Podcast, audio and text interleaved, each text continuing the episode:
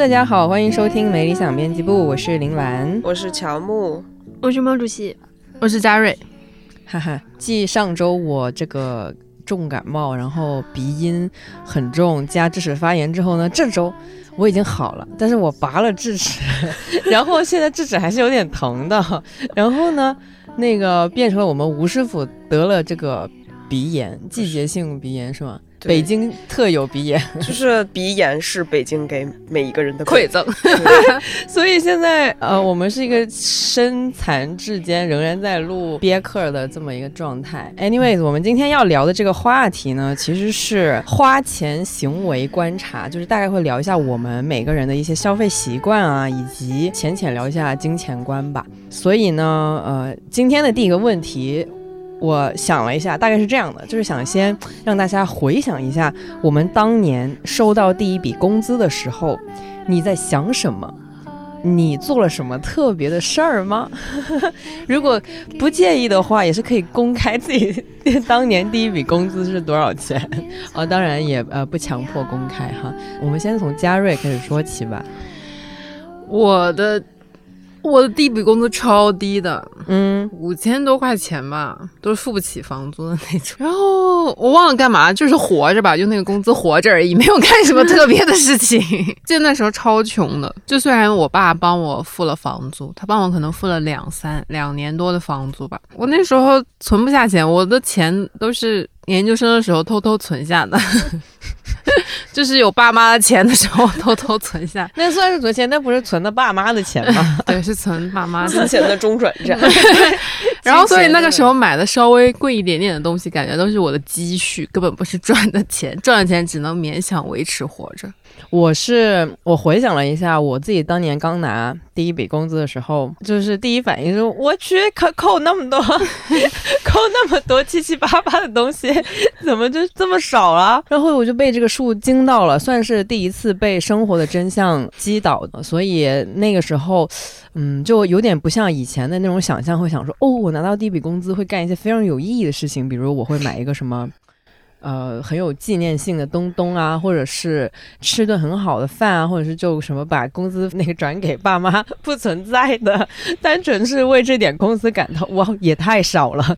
那吴师傅呢？有没有还有没有这个印象？就当年拿到第一笔工资，我靠自己工作挣到的第一笔钱，应该是大一的时候给人家校稿子，嗯，然后校了。应该好几大本，然后挣到了大概一两千块钱。对于一个大学生来说，是一笔巨款。是啊，是啊，我觉得。你猜我买了一个什么？买了个 Kindle，倒还好。上大学的时候看 Kindle 还是看了一些，后来 Kindle 才成了一个那种旅行配重。上班的第一笔工资，那真的没印象了，就是活着，因 为因为就是我大学的时候，其实有跟朋友一起创业，开淘宝店什么的，在那个时候就是有第一桶金了吗？对的，就在相当于在那个时候过得还挺好的，然后以至于我拿到我第一笔工资时候的感觉是啊。还没我做淘宝店挣的多。我上这个班是干什么？温馨提示：吴师傅的第一份工作就是看理想。我也是，真的。哎，等一下，你，我现在对你的淘宝店非常感兴趣。你当时卖的是什么东西？卖的就是文创，就做件手账。你们自己做的吗？对，做点手账，做点周边什么的。什么？竟然有！把那个店重新开起来吧，别干了，咱 就是现在不行，现在首张市场不行。那我们来问一下毛主席吧，你还记得第一桶金或者是第一笔工资的那个时期的自己吗？反正比嘉瑞高一点，虽然也没有高多少，但我其实也是对第一笔工资印象不深，但是对。也是对自己在大学的时候赚的第一笔钱的印象比较深。我那时候是大二的时候出去做家教，嗯，然后那时候的时薪是一个小时五百块钱，现在才八百，我要开始乱教了。对，所以教啥呀？就教语文，因为因为当时比较幸运，因为那个家长他就是还蛮重视他女儿的，就是。呃，就是文学方面的一些教养吧。然后确实也是看起来应该是一个蛮有钱的家长。然后当时我记得他第一次面我的时候，他跟我说的是他想要呃初中就把他女儿送出去，然后但是呢，他希望在送出去之前让他女儿有一个好的这种中国文化 的一个教育。然后他就还比较喜欢背景，所以那个时候真的，我记得我。一次是上两个小时吧，过了可能一两个月的时间，就时间不长。但是那个家长就很好，他就是那种现结，就是你今天玩，他就直接给你钱的那种。而且我记得当时还是现金，就是当时应该用的是现金，所以那个时候。啊，那个时候拿到钱真的是实实在在，就比那种什么工资进账给你一个数字信息要要扎实的多。然后我就记得我那个时候还是挺兴奋的，拿那个钱干了啥？我是那种本身对金钱没有什么概念的人，就是我我不太在意就是钱。多前进，然后当时为什么去做家教呢？是突然那时候发现，哎，我好像有点入不敷出了，不知道哎买了什么东西，买衣服还是什么，就买着买着，然后突然就觉得自己有点入不敷出。然后呢，就很多同学什么的，他们在新东方上教课，就是那时候很多北大的同学会去新东方兼职嘛。然后我就说，那要不我我也做点什么？所以是这样的一个契机。但是就拿到之后，我好像。也没有拿它就是专门去买什么，因为那时候纯粹是因为入不敷出，然后需要补补贴一点家用，然后才去做。立马拿到钱的那个感受也太爽了吧！那我们来聊一下，你们觉得自己是大额消费？人还是小额消费人呢？每个月你花，你会花一些大头的钱吗？就是好几千、好几千的那些。嗯，sorry，我对大额的那个想象就是 这样子。我回想一下，花的最大额的钱都是什么健身房年卡、美容院的次卡这些，嗯，就是可能有到一万的这种，就是我的大额了。哇，那真的很多哎。啊，是啊，然后就基本上也没花。你怎么哇？慈善？你为什么要做慈善？那就是我觉得我这辈子都不会再买健身房年卡，因为不适合我。嗯嗯，就是我以后就是只会买次卡这样。嗯，但是你已经把这些钱都给花出去了。哦，对，就很懊悔，还信用卡还的很辛很辛苦。那呃，你有想过就是控制一下这方面的什么吗？但是这种就是你一年可能只遇到一次。你也不会说每一天都要控制，月都办。对 你只是在那一个上头的时候才会说，哎呀，那要不然办个年卡嗯，但我现在已经意识到这个问题了，所以就不太会有。然后美容院的这个事情，我后来发现 它就是没有用，它只会让我心情变好。就是反正我没有肉眼见到任何改变，然后我每次去只是觉得我在那儿享受了两个小时，很开心。那吴师傅呢？我感觉大额消费和小额消费。对我的理解啊，应该是你愿不愿意花钱去投资一件比较好但是贵的东西，并且用很久。就是你的花钱思路是买一些便宜东西，还是买一些贵东西但是用很久？嗯，我感觉我的思路好像是买一些略贵的东西，但是用很久。就比如以前我们家那个电视，它就是我爸我妈结婚的时候买的，比我还大五岁，然后一直用了。二十多年，它是松下，它很好，直到它实在是，就是它接不了新的那个机顶盒了，才把它给处理掉。但其实它当时就是没有任何问题，并且它的音响效果其实比后来买的那个呃智能电视还要好。嗯，哦，我就觉得就可能一部分影响了我的一些消费观吧。就我们家的消费观其实是这样的。然后，对啊，我也觉得就是的确有的时候买一些质量还比较好的东西。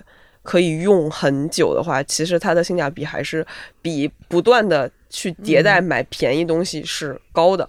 就比如我应该是大二的时候买的一双马丁靴，嗯，到现在还在穿。哦，你是这样子，我觉得你的这个解读非常的好。我肯定就是属于那种小额消费，我是一个很抠的人，然后我有一些很奇怪的看待。金钱的一些看法，就比如说，我很追求我每个月的那个花销得是非常相似的。比如说像刚才吴师傅讲的这种道理，其实我也很懂。但是呢，我就很不喜欢看着我那个账单，就是某一个月突然高了好几千块钱。我有这一层的这个心理原因，导致我不会突然买特别特别贵的东西，就是我必须得想办法在别的地方给它那个叫什么平衡。这个其实意义不大，它更多是一种心理上的固执，一种执着。你这是什么掩耳盗铃的方法？哦，我就是很掩很掩耳盗铃的，而且我甚至是那种，就是比如说有一次什么在某些地方亏了一些钱，然后我就会想办法从一些别的花销里面安慰自己说，没关系，这个地方是你你挣了一点钱，然后你可以把它补掉。比如说我就会。呃，去什么多抓鱼，使劲多买几本书，我就想说，嗯，没关系，你你这个月又卖了什么十几块钱的书，可以，你那天就是买贵了的那个东西就可以给你补上了。就是我，我有这种很奇怪的心理。但是你有每个月必须要存多少钱的那个限制吗？我没有，你也没有在存钱，但你就是在限制自己的花销。对，然后你的工资也没有变。对。心里有一杆秤，可能会觉得，就是如果那个数字有一个比较大的浮动的话，我就觉得啊，我的人生要失控了。但是我觉得其次就是，不管是喜欢投资一个比较贵、比较好的东西，还是愿意买一些就是经常性的替换一下自己的便宜东西，都是。嗯，没有没有什么好和坏，因为有的人就是他买了一个很贵的东西之后，会有很大的心理负担，并且会很害怕自己把它给用坏了。其实对他来说，买一个平替会用的更开心。猫爷跟嘉瑞的消费习惯呢？我应该是大额小额都乱花，我真的是一个完全不会太在意花销的，就除非就是像我说的入不敷出的时候，我会考虑一下。但基本上我其实是看需求，就是我到底那我我下单的那一刻我的需求是什么，所以我也会买便宜的小东西。然后呢，可能它是更经常使用的，但是我曾经有一段时间就是很痴迷于买贵的。但是我很奇怪，就是我从小，我我妈、我大姨还有表姐，他们都是那种很爱买奢侈品包，就是那种你去留学，然后他会嘱咐你去哪去那个，对对对，去免税员给他带这个。然后我姐也是。她本来就是收入很高，然后又在金融行业，所以她我理解就是一半是她特别喜欢，然后一半是她必须用那些东西来每天出门要搭好什么包什么，就她她真的有巨多巨贵的包，我就对那些东西毫无兴趣，我从小就对那些没什么兴趣。然后我唯一买过的就是那种小轻奢的皮包，就比如 K Spade 那种年轻女生会背的，可能那么一两个，然后我现在也都不背，我就觉得。Why？为什么要背？就是它，而且皮包又很沉，然后我又不爱搭配，我自己就是勉强活着的状态，我不太需要那个东西，所以这个奢侈品方面，我完全没有任何执念。嗯。也不是他们的顾客，没太有向往过，没有，就是我们文化公司，大家都背帆布包、穿帆布鞋的 地方，我觉得哇，找到了组织。我们最贵的帆布包应该就是一泽吧？对，就但是自产自自销，但是人家是帆布包中的爱马仕。好的，好的。我也是基本不买，但是对我出去玩的时候，经常帮朋友买。嗯，然后呢，我就去店里买的时候，顺便大吃大喝。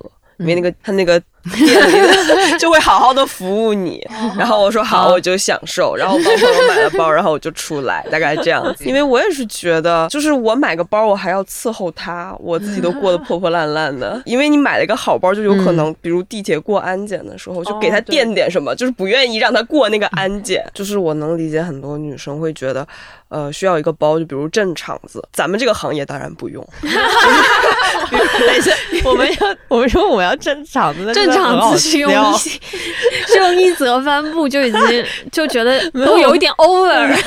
我们就拿那个理想国 M 系列那个帆布包一甩甩在桌上，对，正常。对，然后或者就是在这方面有一点点虚荣心也很正常嘛。呃，不过我的感觉就是说，就比如我去呃出门逛街，然后进一些好的牌子店，然后害怕那些 sales。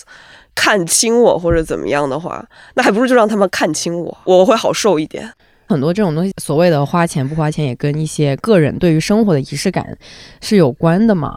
那你们自己就是回看你们每个月的花销，你们在什么地方花的钱会比较的多呢？就我觉得这他就是个记账的人，我从来不回看我的花销。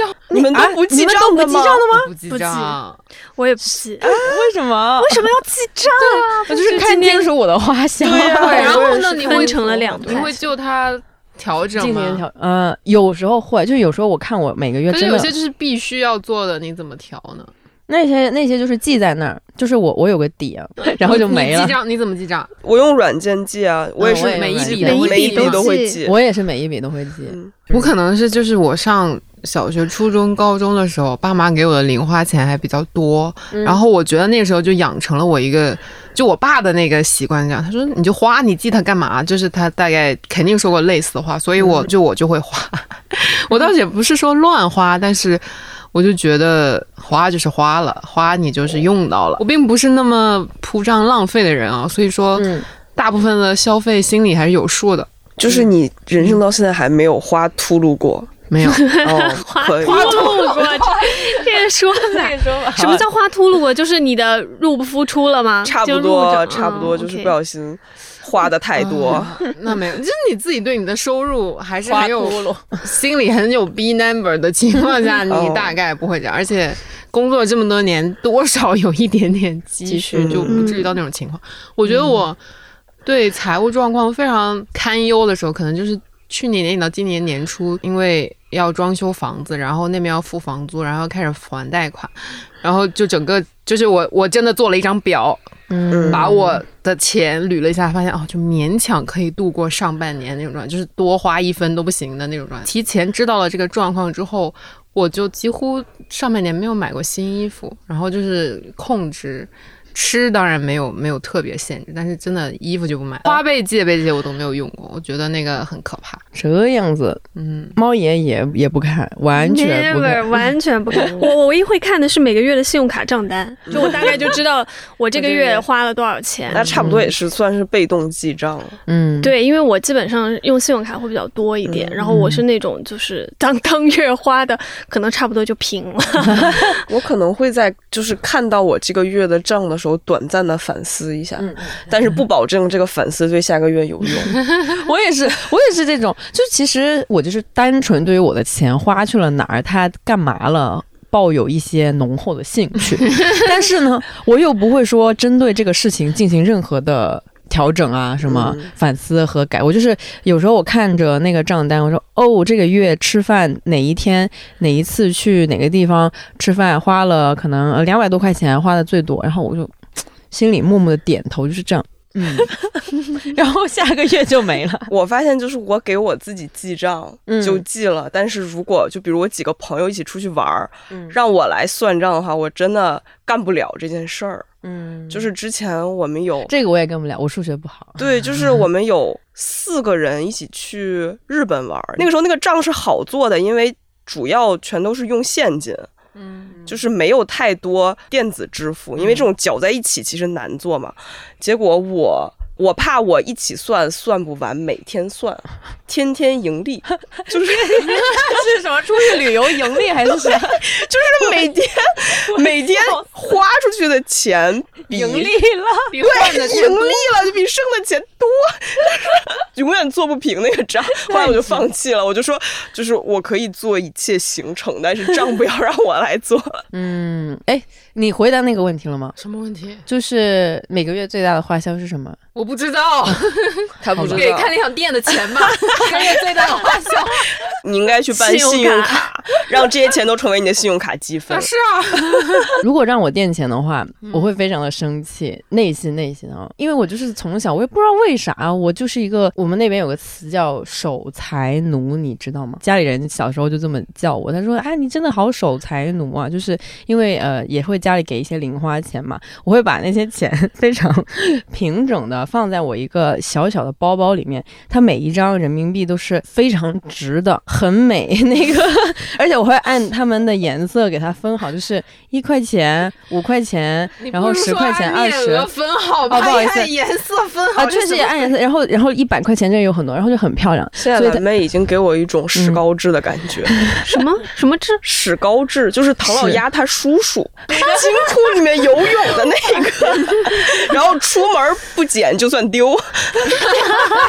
对，我觉得这个东西还牵涉到我交友的一个事情，就假如说我跟一个人呃交往，然后我发现。经常是我在帮他付一些东西的话，我内心会很生气，就就反省了一下，没有没有没有没有，大家都没有，因为可能有的话早就被我绝交了吧，不是朋友了。遇到过那种算的巨清楚的，就是是我在香港的时候，因为香港出去吃饭会有小费嘛，啊，然后呢，哎，有小费吗？有的有的，然后呢，他的 A A 不是按人头 A，是按吃的。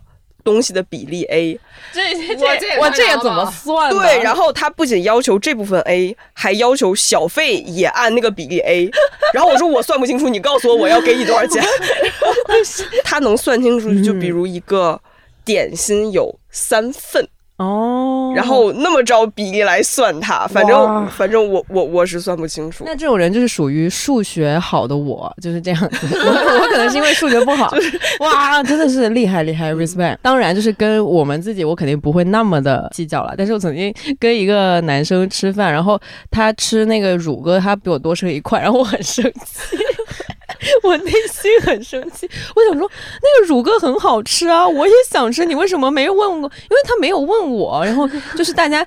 就是我 expect 一个对半分，然后多出了一块，然后他也没有问我，然后他就夹走了，然后我就是内心生气。Hello，我也想吃的，虽然你要是问我的话，我可能出于礼貌，我也很，我也我也我也会说，那你吃吧这样子。但是他就是没有问我，他直接把那块多出来乳鸽吃掉了。我其实还蛮羡慕，就是会记账和能够理清楚自己财务状况的人，因为我就是那种就是在财务这一块脑子实在是就是。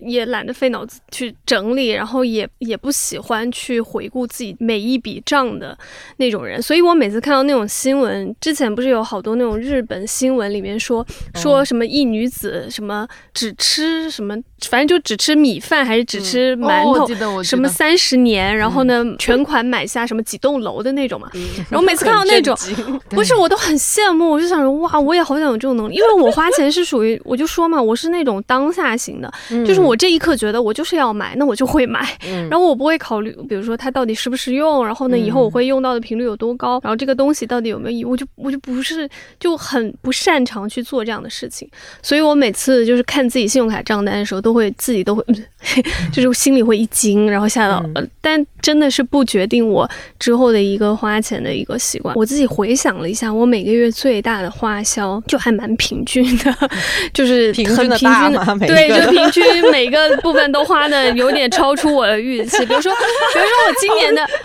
因为我今年本来是给自己定了一个目标，因为就是也涉及到，比如说像那个要搬家或者怎么样的情况，然后就很不想再买衣服了。但你还是买了，对，就是那种当他说啊不行，我一定要买这个，就就会跟自己说不行，我就是要买。我感觉我就属于那种恩格尔系数很大，就没有，就是吃的占消费总额比比例比较高。对，就是为什么这个是恩格？穷穷人的。就是恩格尔系数会偏高，对，就是没没法控制，因为你吃的东西一定要吃嘛。比如你进入一个比较好的消费阶段的话，你的恩格尔系数就应该下去，就会搞一些什么精神消费呀，搞一些买什么衣服呀什么，买开理想会员这种，差不多差不多。但是我就属于那种恩格尔系数没办法控制，它就是在那里。嗯，我也许可以控制一下的，大概是这个买衣服，嗯。对，但是其实该买的还是会买，但只不过是在我收到它的时候，就是我挑剔它的程度会调高，就会退，我就会退。原来这个叫恩格尔系数，那我觉得我可能也是算那样的。我是在吃方面会比较的没有办法控制自己，有时候我也很想吃陶陶居，然后有时候很想吃 安妮。我都最爱吃，不行，我一定要给大家讲，就是蓝妹拔牙之前特地打车去吃了一顿安妮。啊，反正就是我会很想吃一个东西的时候，这个欲望是我最难忍住。就相比于什么买衣服啊、买鞋啊这种。有时候我也很想买，但是那个我相对来说能够克制住一点点。所以一般来说，我平常日常的花销里面，外出吃饭的那个钱是最多的。那我们要不然聊一下金钱观吧。第一个问题是，呃，你们羡慕过超级有钱的有钱人吗？我没有实际认识啊。道长算超级有钱有钱人吗？可他可能不是超超超级有钱，但 但是他是超级有钱。但是但是道长不是那种孔雀开屏的有钱人。对，对，就是分两种吧。我感觉就一种是那种暴发户式的有钱人，就比如说就一定是。这个牌子什么，那个牌子什么的话，我完全没有羡慕过。我觉得没有也一样活。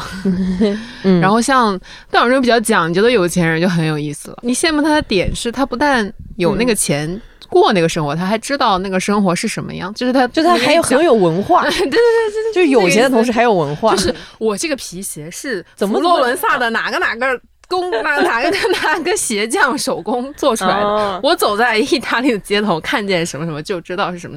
我说的那个那个什么剃须刀的刷子是什么什么毛的，什么之类，大概就是他会讲这种话嘛。然后就是那个东西，按理说应该等很久，他可能还有一些私人关系，然后能搞到。嗯，对，大概就是这种程度，还是会羡慕。我觉得这种带略带趣味的有钱的生活还蛮有趣，但是他也需要你付出很多的时间去了解。嗯，和学习吧，就就挺好。就是我们对于富裕的那个想象，不就是你想买啥就买啥，想干啥就干啥，你也不用工作，你也不用干嘛，大概是这样吧。纯从这个角度去想的话，那还是会想一想的。嗯，但是你要说羡慕呢，那你没有这个实力，你就也这样吧，大概就是这个状态。认清了现实之后，认清现实。前两天嘉瑞安利的一个播客叫《纵横四海》，里面有一集讲的是。金钱心理学对，里面对这段讲的还挺好的，就是说我们的金钱观其实是在我们很小很小的时候形成的，嗯，然后呢，其实我们一直都在根据自己的金钱观做最理性的判断，只不过我们的这个理性判断一直是取决于自己小的时候那个时代，嗯，所以它很有可能跟现在是脱节的。然后包括我们对有钱。这件事儿的羡慕，也是因为就是在在我们小的时候，很多人是就是你身边的有钱人跟你也没有差一百倍的生活。我知道他有钱，但是我们也喝一样三块钱的可乐，大概这样。但是呢，长大之后来到更大的城市或者其他国家，会发现有钱人跟普通人之间的差距有一万倍那么多，然后就会觉得，那我是不是过得太差了？是不是我就？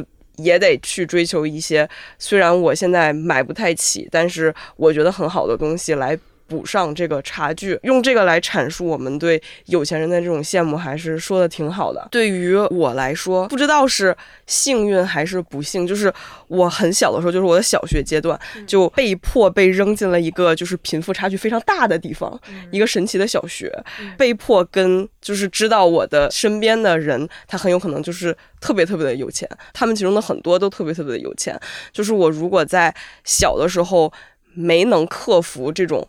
羡慕的话，那我可能就不能身心健康的长大，所以，我我有同感。对，所以我被迫从小修改了我的初始设定，挺好的。那我们的毛主席呢？我不羡慕有钱人，但我羡慕自由人。当然，现在的话，因为我们就处在这样一个资本主义社会里面，嗯，所以你钱一定程度上确实决定了你的自由。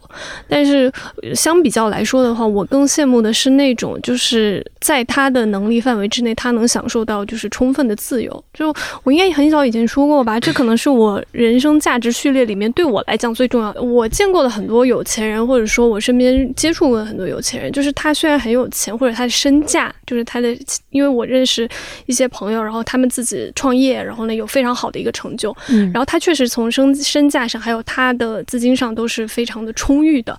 但是你说我羡慕他生活吗？我觉得我不羡慕，因为他非常，就是作为这样一家公司的一个呃，就是老板吧，或者董事长之类的，他会担负的责任和担负的事情要更多一点，所以我其实还蛮不羡慕的。相比较来讲，比如说像。呃，现在的道长吧，就以道长为例，我也不知道为什么道长今天成了我们一个基准。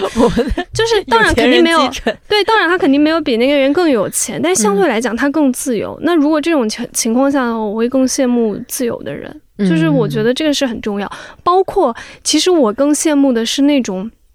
能让自己自由的那种心态，就是我们之前不是公号这儿不是采访过好几个，比如说去什么中东旅行，然后去什么澳大利亚掏海胆的，掏粪，对对对，就是掏海胆粪的这些这些人嘛，然后就是各种各样的那种生活方式，他就是。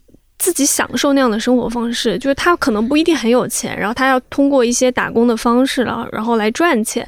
但是我自己是觉得，就是那种生活方式或者那种生活状态，我更羡慕，因为我觉得那真的，呃，某种意义上可能是达到了他想要的自由吧。那个是我更在乎一个东西，因为我我其实一直就今天这个主题的时候，本来一直是很想说，其实，呃，我我有的时候很不解蓝妹那种在以前的。的那个 理念，因为因为在我看来的话，就是要想清楚的是说，你要那么多钱，你到底希望通过它来换取一些什么东西？我自己的感觉是说，钱它是只是一个工具，就是你要拥有那么多的。工具的情况下，你到底希望通过它来获得的是什么样的一个东西？我觉得那个是更重要。就很多人现在可能只是觉得说啊，我我一定要变有钱，然后呢，但是他其实对于钱的概念是很模糊的，或者是说他对于占有多少钱财富对他来讲才是他认为的那个就是充裕的一个状态，其实是没有清楚过的吧？你即便拥有那么多钱，但你想，如果你一分钱都花不了，你不能花它，它只能躺在你的银行账户，或者它只是一个数字的话，它其实没有任何的价值。钱本身的。价值是通需要通过交换来实现的，就是它只有在交换的过程中才有价值。比如说啊，我现在可能更渴望的是自由这件事情，那我到底现有的我的储蓄，然后呢，我的我未来的一些规划里面，到底能不能帮我实现这个事情？我觉得这个可能是我认为的一个，就是我们很爱说的那个很俗的词，就是财富自由的一个状态吧。就是为什么我我花钱的时候，就是考虑我当时那个需求，不会太在意说那个钱到底多还是少，是因为。我突然意识到，就是钱这个东西吧，它一直在通货膨胀中在贬值。就是我现在会想的是，说我当下去买这个东西，就是因为你你现在去想一下，你现在能够同等的钱的那个数额金额，你能买到的东西其实是越来越少的。所以我经常会在消费的时候说服，就给自己洗脑的一点就是，我现在买这个。比我将来要买这个更值一点，那就看我到底 有没有这个需求。然后如果有的话，我就会觉得说，OK，我今天买的是值的。就我现在更愿意用钱，可能去换一些东西，反而会让我觉得它更有意义一点吧。更能保值，比钱本身。对，因为我觉得你钱放在那儿，现在根本就跑不过通货膨胀，然后你的储蓄，呃，就是那个利率又很差，然后一直在逐年下跌一个状态，然后理财又是一塌糊涂。我要讲一个例子来印证猫爷的话，就是我一个朋友，他一直在炒基金，然后呢，他把他存的钱基本都放进去炒，然后呢，就是。亏了还蛮多的，他最后就是不得不痛定思痛，发现自己实在玩不了基金，把所有钱都取出来之后，给自己买了个包。嗯，买了个香奈儿。他买香奈儿的第二个星期，香奈儿就全线涨价。也就是说，他在炒基金完全没有挣过一分钱，但是买包挣到了。真的，而且奢侈品涨价有点太夸张了。就是比如像香奈儿这种，我我我最近才知道，我整个惊呆。就是你可能比如说像五年前或者十年前吧，你买一个它就是经典那个 CF 那个包，嗯，好像才两万五左右。现在。我记得就是一包难求，然后现在涨到那个价格，我我不知道官方价多少，但我看过五六七八万都有。我想说，我靠，这是什么不亏的投资？对对对，哇，我觉得是确实是这样子的，因为前几年就一直都很流行讲财富自由的那个事儿嘛，然后特别是那阵子，就是也有很多相关的人物报道，我记得很清楚是。呃，那那年应该是人物吧，还是可能还有南方系的一个，也都报道了一个字节的程序员叫郭宇宇，对对对，郭宇老师，然后就是一个反反正很厉害，然后二十八岁可以实现退休，然后就直接去日本，哇，那那个时候真的觉得哇，这也太厉害了吧！但后来应该也是慢慢的听不同人讲和不同人说过话之后，我觉得可能也是马家辉不知道在什么场合说过这个话，可能也是圆桌派之类的。大概也是说过，其实财富自由不是真的一个所谓的金额或者多少多少钱吧？就你要这么说的话，一直是挣不够的。嗯，它还是指你的个人的生活方式。就其实你有的那个钱是可以 cover 掉你的很多生活上的东西，其实差不多就可以了。其实我是不太羡慕那种月薪三四五万的那种人的，但是我会希望在自己的一个范畴里面可以达到一个较高的水准，这个是我自己的一个心理的一个东西。但是同时我又不会想说啊，我有一天一定要做到月入三万这样子，我又好像又确实没有这个概念。我觉得可能是因为我现在。其实，在现阶段下，我的钱是足够的，并且我觉得我活得也还算开心，还可以。所以，我不知道这能不能算是钱就是够用就好的一个状态。前两天叫那个年会的字幕，然后徐子东老师在现场提了一个问题，就比如说，现在有三个选择，就是基础线是你一个月可以赚一万块钱，然后你要工作五天，然后现在有了一个变化，看你怎么选择。一个是，就是老板突然。大发慈悲，就是一个月可以给你两万块，但是你要付出更多的劳力，就比如说你要付出 double 的那个劳力去赚两万块钱。然后第二种就是你还可以一一个一周只挣一万，但是你就工作一半的时间，就可能两天半这样。那我肯定选工作一半。像你这种只选工作一半的人，他说就是农民和知识分子。哦，那我可能是农民。对，然后选那种 double 工资，然后 double 消费的人就是贵族，因为他们就是要提升自己的生活水平。这是什么？谢谢你，我找到了自己的真实身份，我知识分子。然后，如果是你选择 double 你的工资，然后你只花一半。用另外一半去投资，那你就是资本家。但是第二种情况，我要跟大家说，就对于我们这些精神意志品质不太高的农民，就是一下子有那么大的机会，就是加倍付出，加倍。涨工资的时候，你会在深夜加班的时候花莫名其妙的花出去很多莫名其妙的钱。对，这个就是一个必然，就是你 double 工资，然后 double 工作量之后，你一定会乱花钱。对，就是他根本精神会受损，他根本不可能攒到你手里。对自己有点数，真的。嗯，我觉得我也会选吴师傅的那个，因为我我的第一反应也是说。那我想在家里多睡觉，就是没想过要去多干的那个事情。我之前其实也是，就是有尝试过所谓的那个呃月薪提高了之后，但是嗯那时候相应的你工作也会更繁杂，然后那个整个精神状态会更加的疯癫。一周里面起码有三天我都是打车回家，因为我觉得我受不了坐地铁的那个苦。我后来就是感受到一个人能存多少钱，并不是。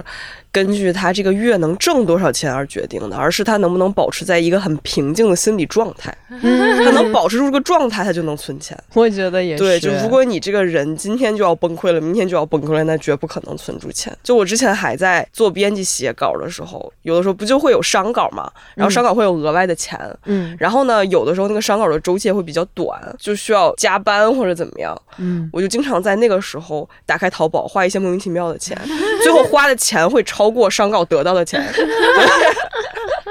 进行了一些回场，平了平了，再做编辑，平衡了，这个就平平掉了，那个账平。然后你会额外的得到一些莫名其妙的东西，对，真的是这样子的。对，就是明明这个钱是多是多了吧，但是呢，为什么人并没有变富有？真的很大程度上取决于你的精神有多么的稳定。那我觉得你要是精神很稳定的话。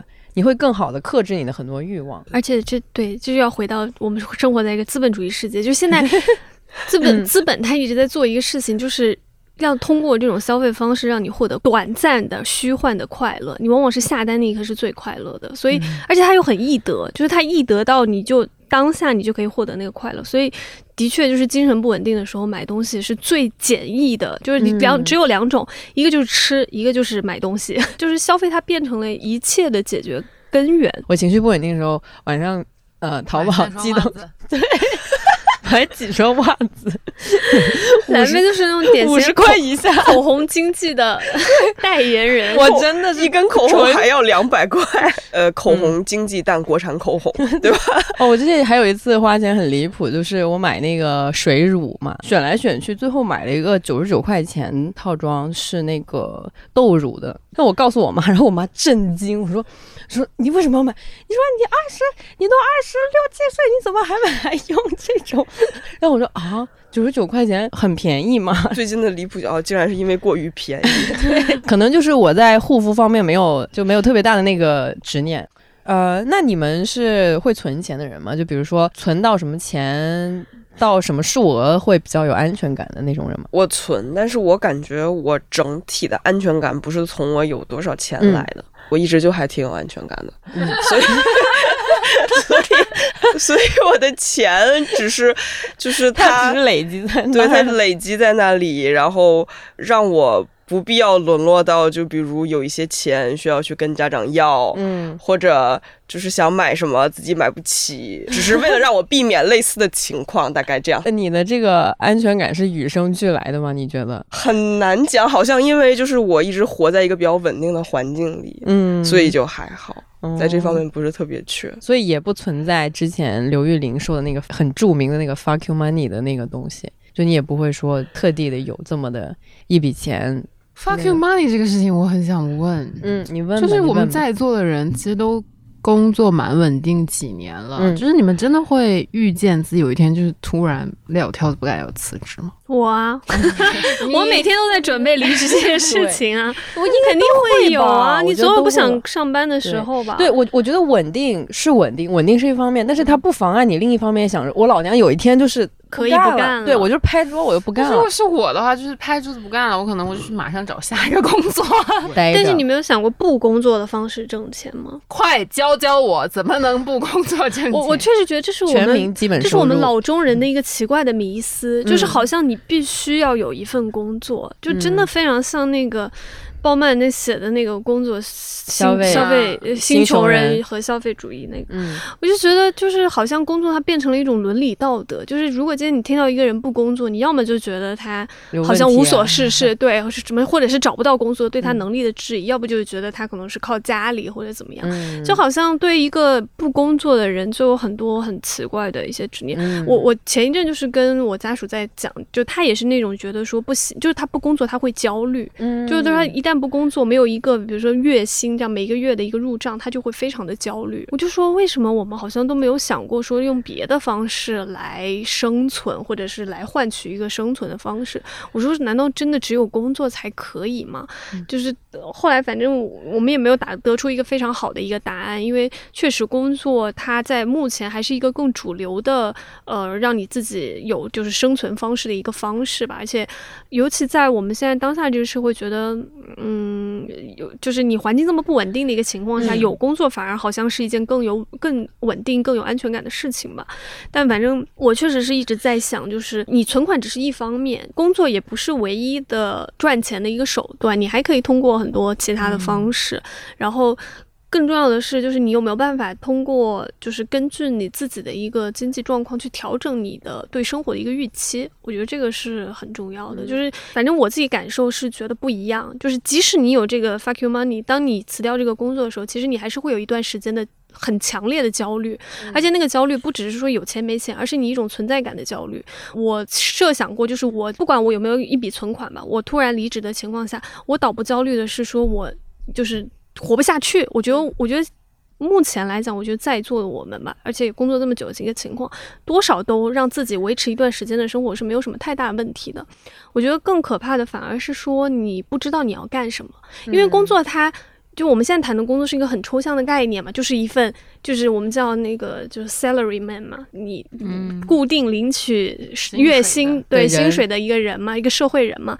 你要干什么？你想干什么？其实很多时候是工作赋予你的。比如说我这个工作，我这个岗位告诉你，你你就是要完成这些这些。这个其实是你不太需要去动太多的脑子或者去思考，说我到底要干什么。但我反而觉得，当你就是突然决定离开一份职业或者离开一个岗位。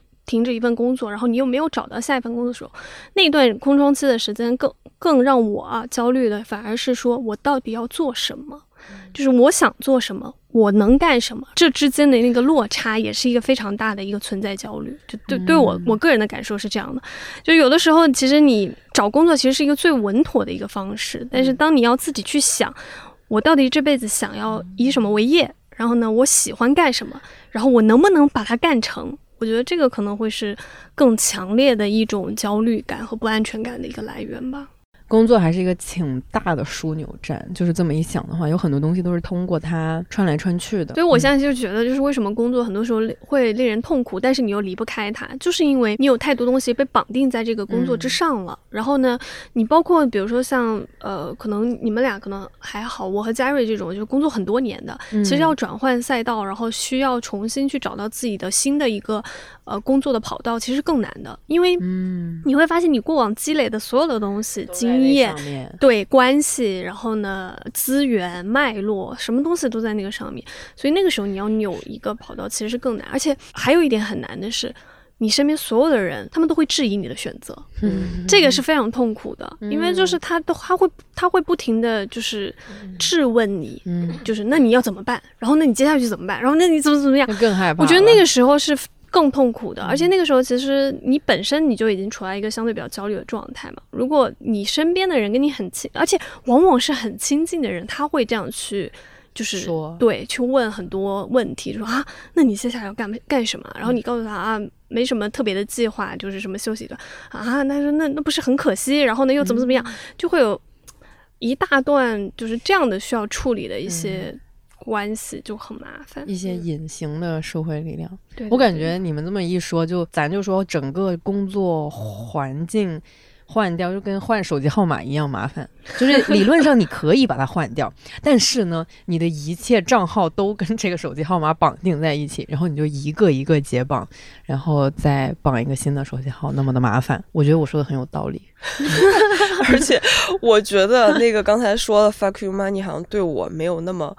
呃，有意义。还有一点是在于，我我可以接受不工作，但我很难接受就是很长一段时间都没有收入的在家躺着。你不能接受这个状态本身吗？我不能接受很长时间没有没有入账。为啥？也是像我这种心理心理的东西吗？还是什么别的更实际的原因？我我会觉得，如果很长时时间没有东西入账的话，我就会对我挣钱的能力产生质疑，我就会不敢花钱，哦，然后我就会自主的调低我的生活质量。我觉得这样的生活应该也不是当初我辞职的时候想要的。这样，就是我我我我很难在家躺平，就你你高低得把那个膝盖给抬起来。就是我可能我不工作的话，我也得。出去接接外包这种，嗯，就是你高低得有一点小钱，是的，是的，然后我才能快乐的过一些不工作的生活。我现在对于这个 fucking money 也好，或者是存钱什么的也好的一个基准就是。啊，这个钱够不够去申一些国家的多年往返签？仅此而已。你的这个单位好诡异哦。好啦，那我们最后来问一圈大家，这个一人来给一个理财或者是变穷的小贴士吧。我这个人跟理财真的是没有任任何一点的缘分，最大的理财行为就是招商银行招招宝了。你这什么逼？最大的理财行为就是那样。然后前不是前好几段时间。有那个什么担心那个理财产品暴雷，然后我还把招招宝里面的钱拿了出来，所以现在存成定期是吧？对，所以现在基本上就没有任何的理财。然后前段时间，呃，就是想要尝试的去股票那边弄一下嘛，然后因为我爸爸会这个东西，然后他让我买了一只放在那儿之后呢，我就彻底忘了，因为平时不干这个人，你很容易就忘掉。然后就可能隔了一两个月之后，突然想起来，然后我爸没有给我任何的指令，然后我一进去一看，就是亏了三千块钱，然后我就很生气，我说质问，我就去家族群里面质问，到底在干什么？可能也是我爸也忘了的那个，就他也忘了，就是血亏三千，就是这样子。然后我就决定再也不要碰这个啊所谓的什么股市基金，绝对再也不碰，我只跟招招宝。在一起的这么一个心态，呃，说不上是任何的贴士，只能说是一个呃，我本人是怎么离理财偶尔投资越走越远。我今天 就是这样子。蓝妹说这个，突然让我想起我今天看到一条微博，笑死我。应该是池斌发的吧，就是那个音乐经纪人，那个你知道吗？中国二点一亿股民里面。二亿人都没有接受过任何专业的，就是或者说相对来讲接受过一定的，呃，投资理财的那个知识的积累。他说这不是信仰是什么？我要退了，我要退出这门教，再见。太好笑了，然后想到什么中国自己的缅北 A 股，不错。我来，那我就来分享从小到大对我感觉受益匪浅的一个教导，就是我我小时候跟我玩的非常好的一个小女孩，她妈妈是一个非常。非常强的女人，就是她是属于靠炒股给他们家在北京炒出三四套房子的那么一个女人，她真的很绝。对，然后我就问她说：“阿姨能不能教我怎么挣钱？” 然后阿姨还很好，就是她没有糊弄我，她很耐心的问我，就比如你能不能接受把你的零花钱借给小朋友，但他有可能不还你的，有可能还你更多，类似于这种。嗯，然后就说完全不接受。然后，然后阿姨就说：“那如果就是你还没有。”改变你对零花钱的这种呃心态的话，你以后就不要炒股，离股票远点。我一直铭记这句话，我从来没有炒过股。根据我身边的人的反馈，我已经因为这句真言而省了大几万块钱，我很感激，把它分享给大家。可以，谢谢阿姨。我突然发现呢，真正有钱的人，往往都不在意钱。嗯，是因为就是我刚刚说的，就是钱它本身是一个工具，它其实是一个交换的介质。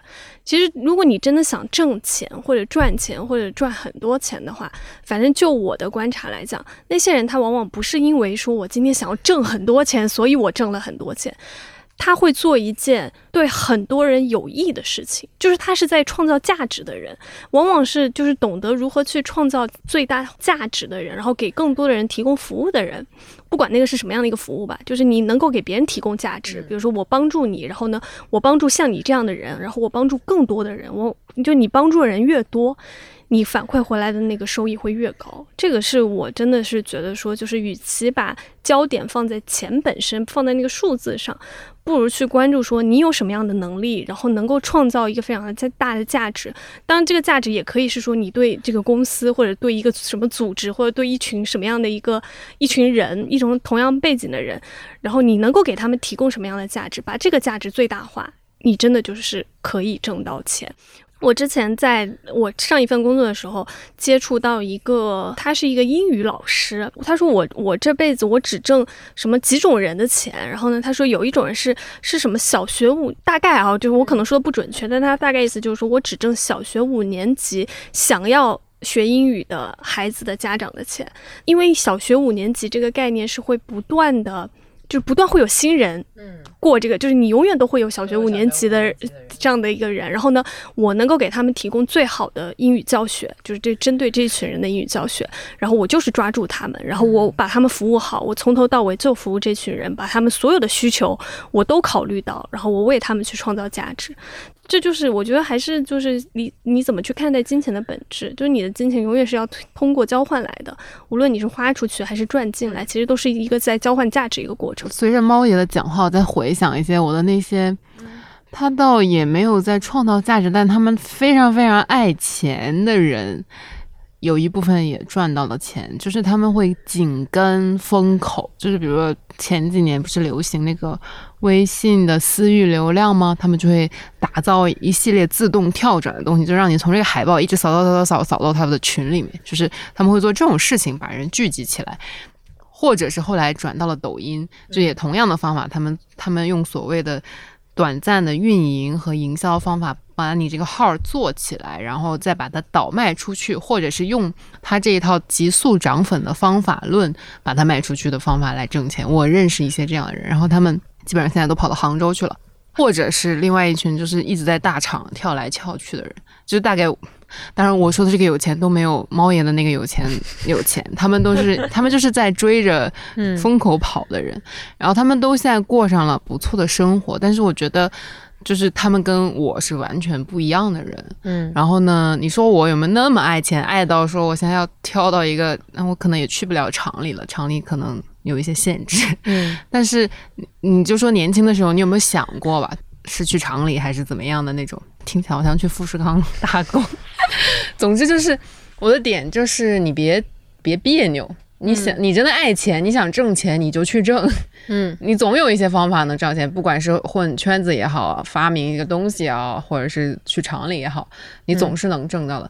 但是你如果心里就是排斥它，不想做它，那你就安心的过你现在的状农民生活，对，过农民小农安贫乐道。对对对对，你就不要别扭着说，你一般你一边并不想付出那些，或者是伤害自己那么多，然后你一边又。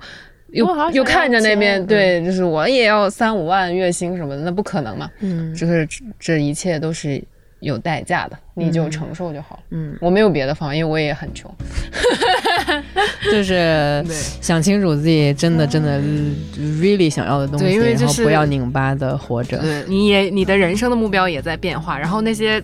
结构和父辈加加给你的那些目标和愿望，你也可以去分辨它到底是不是你真的想要的，大概就这意思吧。再见。好的。哎，没有，我刚刚是想说，就是嘉瑞刚说那个追风口这件事情，我觉得。